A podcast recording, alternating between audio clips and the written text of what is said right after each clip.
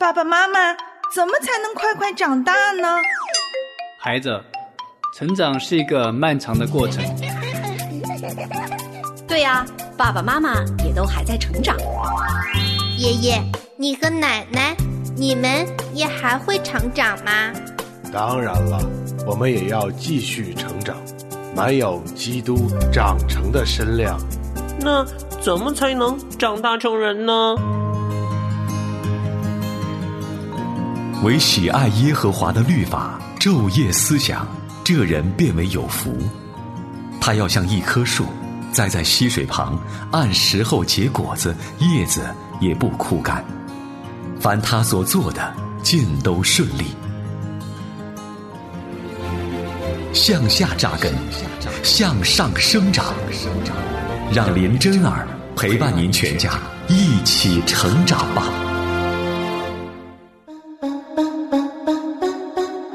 灵城真言家庭灵修系列，喜乐灵城，期待您每一天与我们一起与神同行。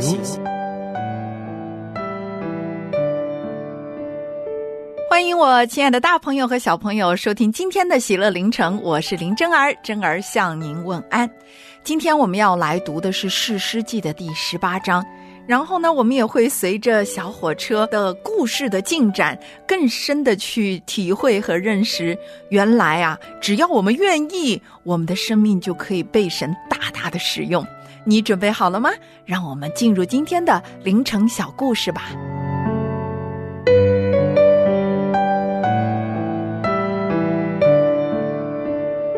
上次我们说到啊，当小男孩的父亲向指挥官报告说，其实小火车是可以与人类沟通的一个智能火车，哇哦，大家居然相信了。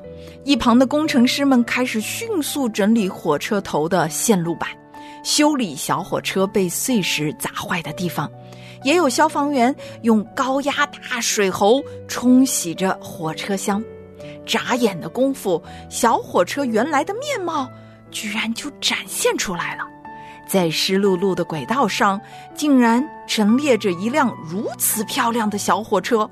每一节车厢都有红蓝两色的绶带，上面写着设计者的名字的缩写。车厢的边缘更是镶上了一圈金色，代表最新的型号和设计。小伙儿从旁边玻璃大厦的镜面中，看见一个已经被自己都已经遗忘了的身影。天哪，这是谁？真的是我吗？我原来是这个样子的。记忆中自己出场的时候，设计者充满欣赏的目光，我早就已经忘记了。那个模糊的影像。我早就已经深深的埋在我自己的心里了。哎呀，现在似乎一切慢慢的明晰起来。哦，我想起来了，设计师当时看着我无比自豪和欣赏的眼神，他当时还不住的说：“真好啊，太好了，这是我的杰作，以后可以派上大用场。”想到这里。小火车心中一阵酸楚。哎呀，真不知道是什么时候开始，我竟然把这些都遗忘了。是啊，小火车每一天都躲在自己心里的那个黑暗的山洞当中，自怜、埋怨、放逐自己。所以呀，他到如今都感觉他的生命是毫无意义的。现在，当他被拉到了救援中心，他再一次的问自己说：“我真的能做一点什么吗？”还没等小火车想个明白，工程师们就已经把重要的线路和受损的地方都抢修好了。总指挥，修好了，可以了，太好了！快把这辆小火车迅速的组装。把小轨道排入我们昨夜挖通的小出口，这样我们就可以进入坍塌的地铁站下面开始营救了。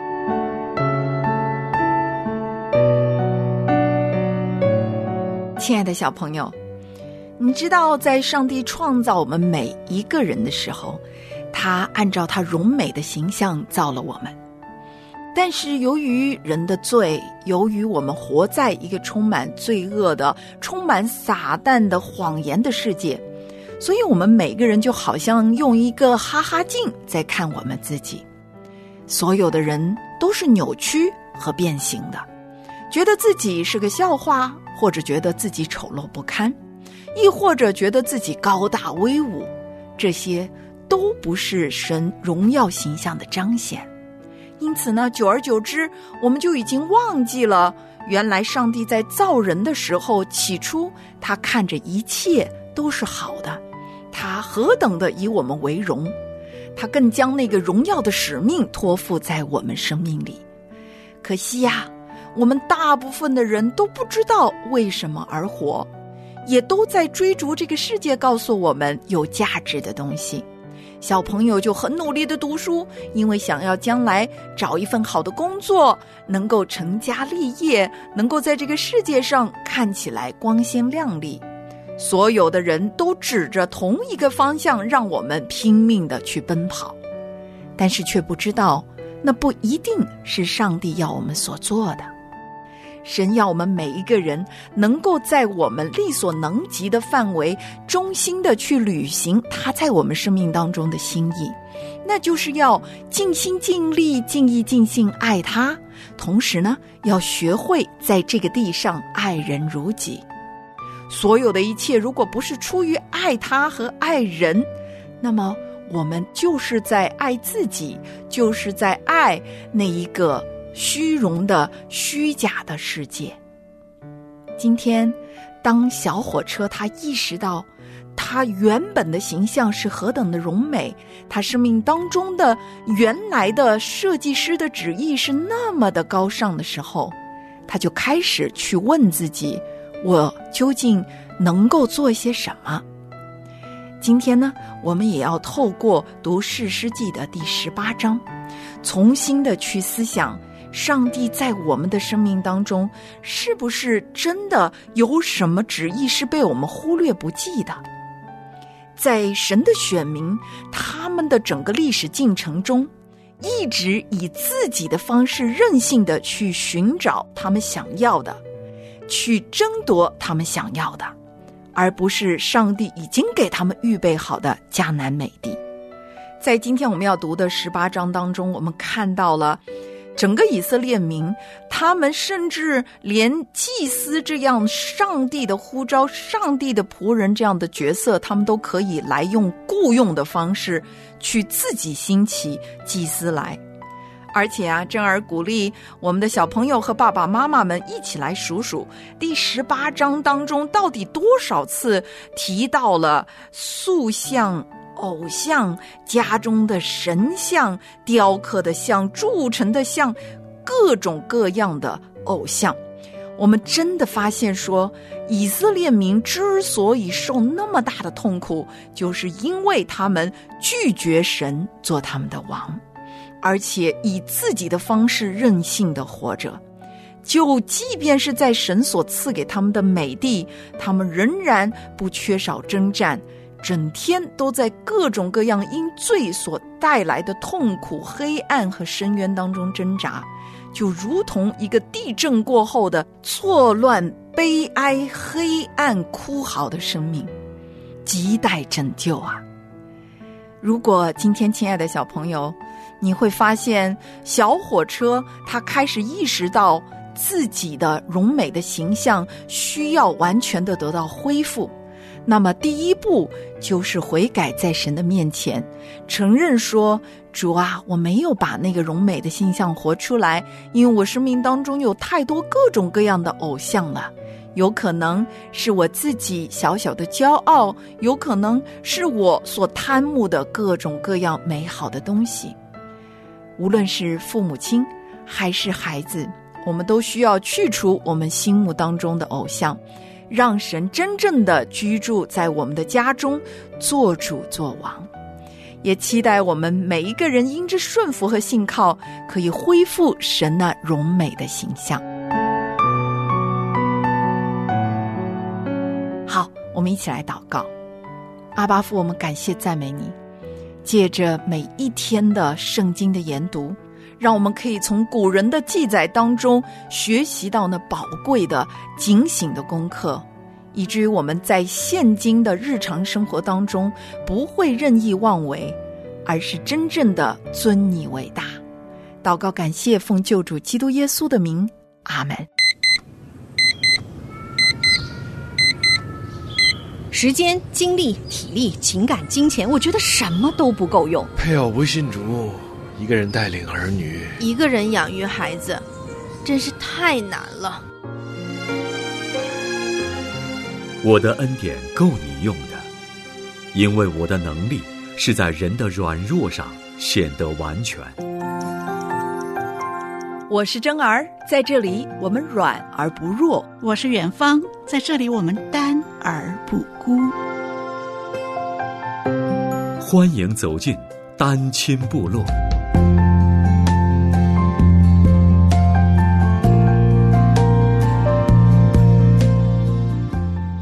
欢迎我亲爱的主内家人走进今天的真爱住我家，我是林真儿。今天真儿继续将我们亲爱的 Rainbow 姐妹请到我们节目当中来分享她的生命。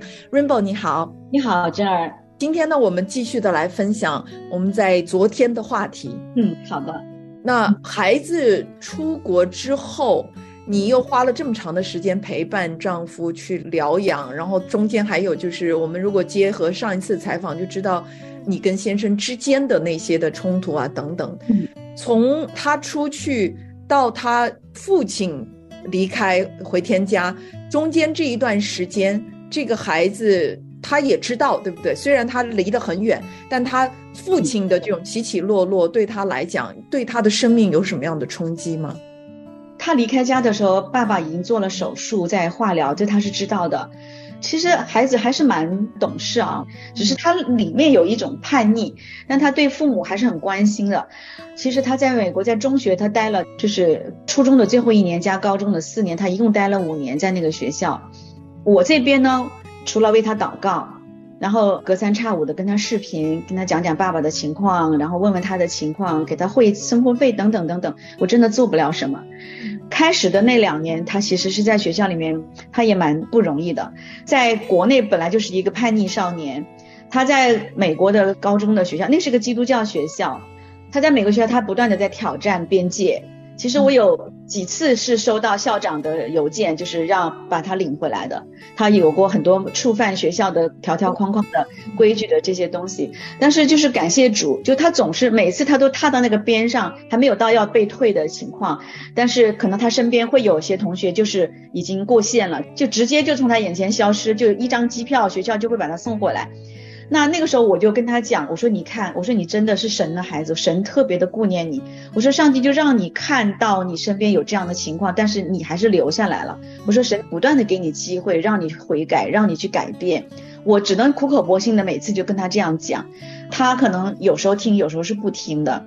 所以他前面几年都是大概有两三年的时间在这个学校，他是属于很纠结、很挣扎的，还甚至跟我说：“妈妈，我回国算了，我不想在这里待了啊，如何如何。”那时我就跟他讲，我说：“你回来可以，那我可以保证你有碗饭吃，但是读书我没有办法保证你。你能找什么工作呢？可能送外卖可以，送快餐可以。我说其他事情妈妈做不到了，就这样。那后来他看也没有办法。”就是说，他也有一个走到没有路走的这样的一个阶段，不晓得是什么契机，他突然在那个以后，他知道自己没有路子可以走了。妈妈这条退路，以前他总觉得妈妈可以帮他在国内可以搞定一切。哦，妈妈是记者，妈妈是电视台的，有很宽广的人脉关系，怎么怎么样，你都搞得定。后来我就说你在美国，我说妈妈什么都搞不定了，你就得按那边的规矩来。所以他经历了这个，他也有所反思吧。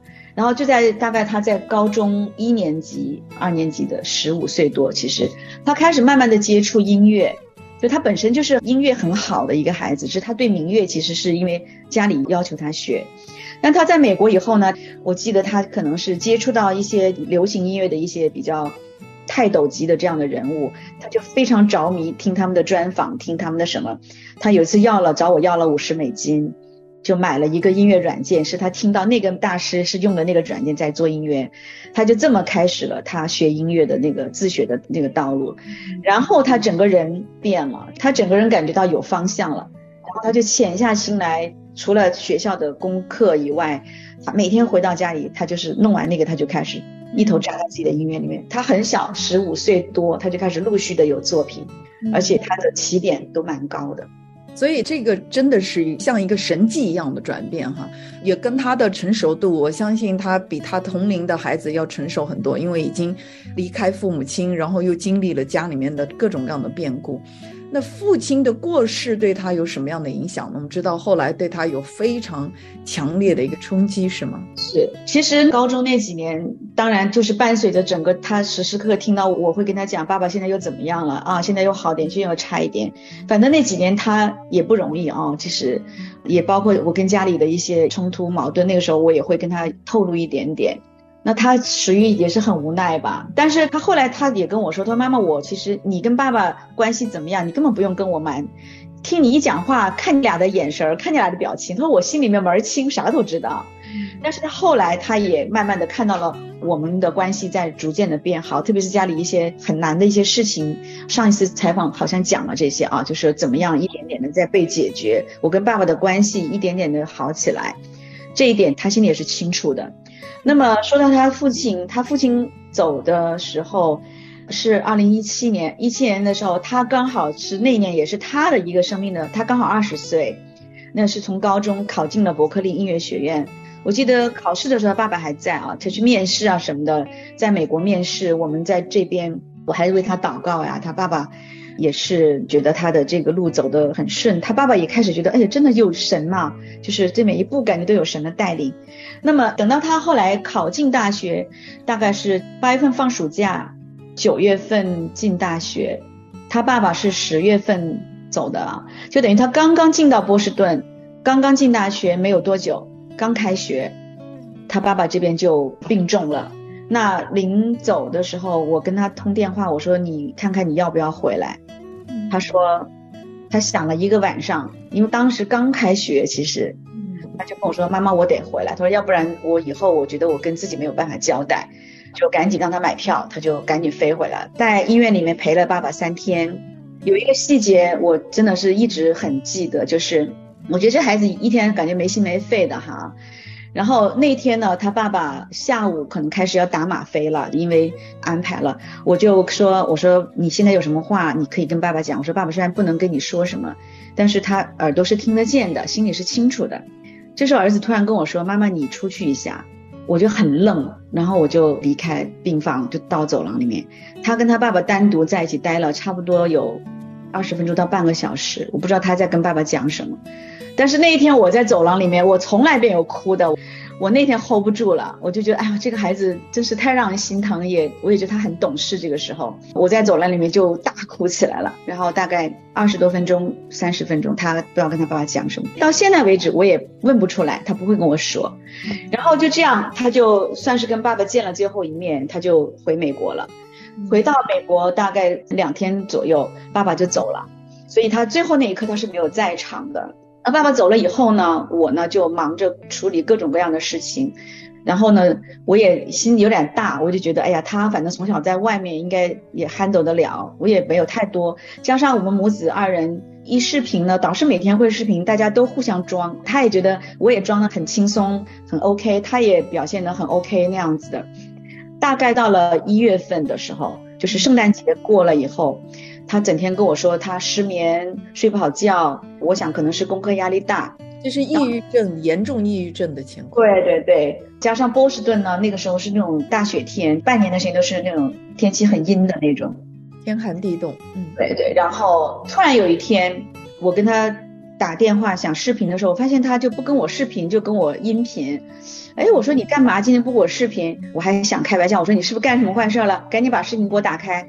他没办法把视频打开，我一看，真很陌生的环境。我说你这是在哪儿呢？说妈妈我在医院。我说怎么了？他说我自杀未遂，就是已经在医院里面。哇，当时我就是天崩地裂。我说发生什么了？他说我重度抑郁，然后企图自杀未遂，被同学叫了警察把我送到医院来了。他说我现在也不能多说话，也手机是随时会被收走的，怎么怎么怎么样。Oh my god！然后就这样，大概我也没办法去美国。大概过了两周吧，等他可以出院了，我就飞到美国。其实那个时候他也不跟我谈什么，我也不知道究竟是什么原因。当然，爸爸走这肯定是一个原因，肯定还有其他的一些原因哈。讲一个细节，就是我觉得真的这当中有神的特别的对他的一个看顾吧。有一天真是斗胆的问他，我说你一个人住租的一套房子一一房一厅，因为他做音乐他就不能跟别人合住。我说你一个人在家里，你想对自己做什么？你居然还活下来了。他后来跟我说，就是浴室的那个挂浴帘那个杆子，他大概是用绳子挂在那个上面，就想这样的自尽。然后最后千钧一发的时候，那个绳子断了，嗯，他就摔下来。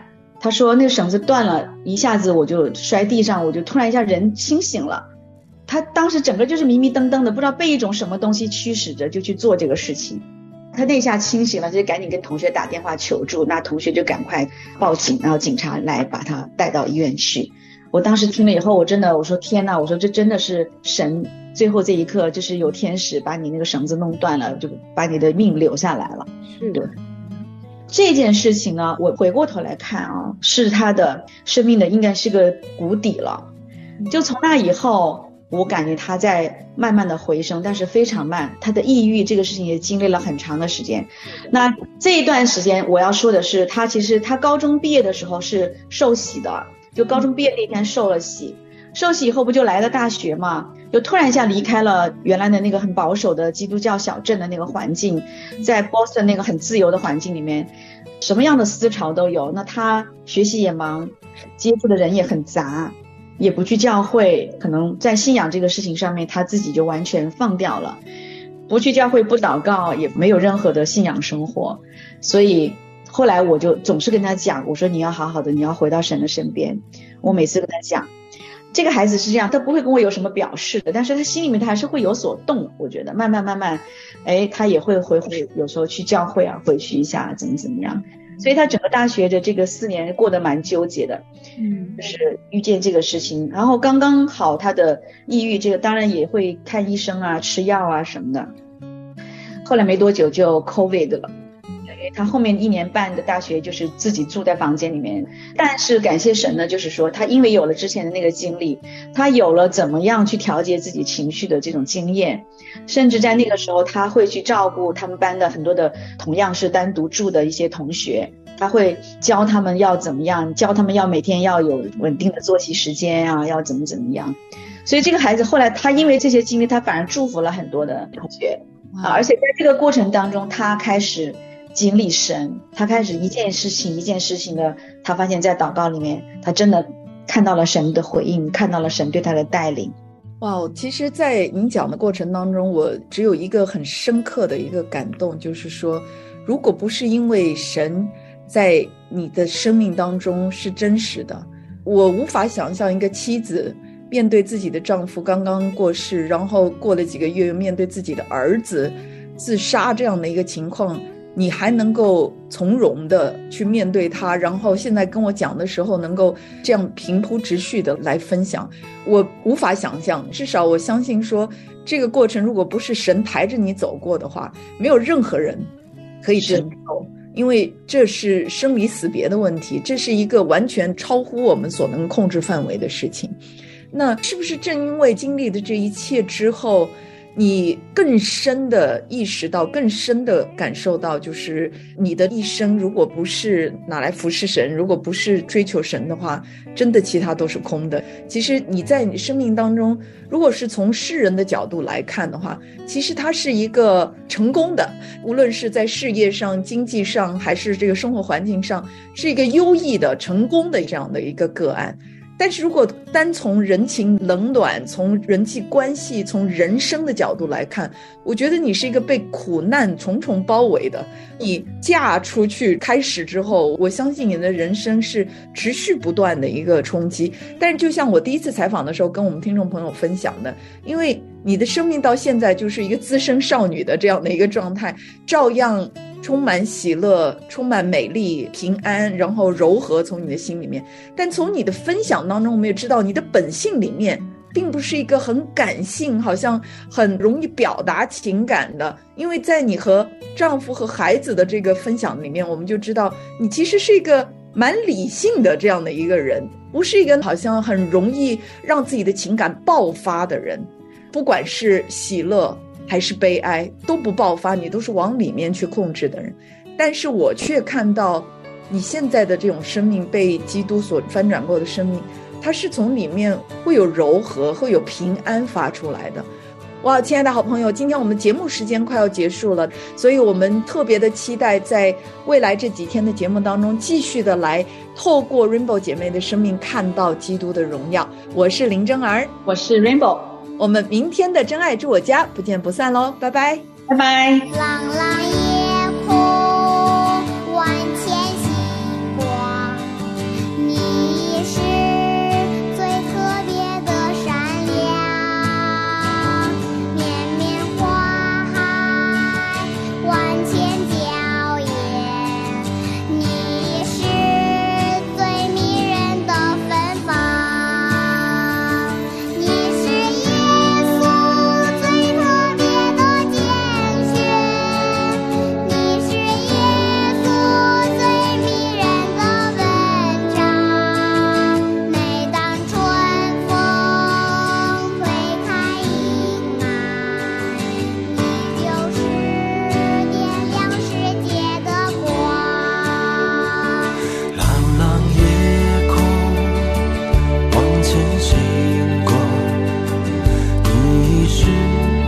最特别的善良。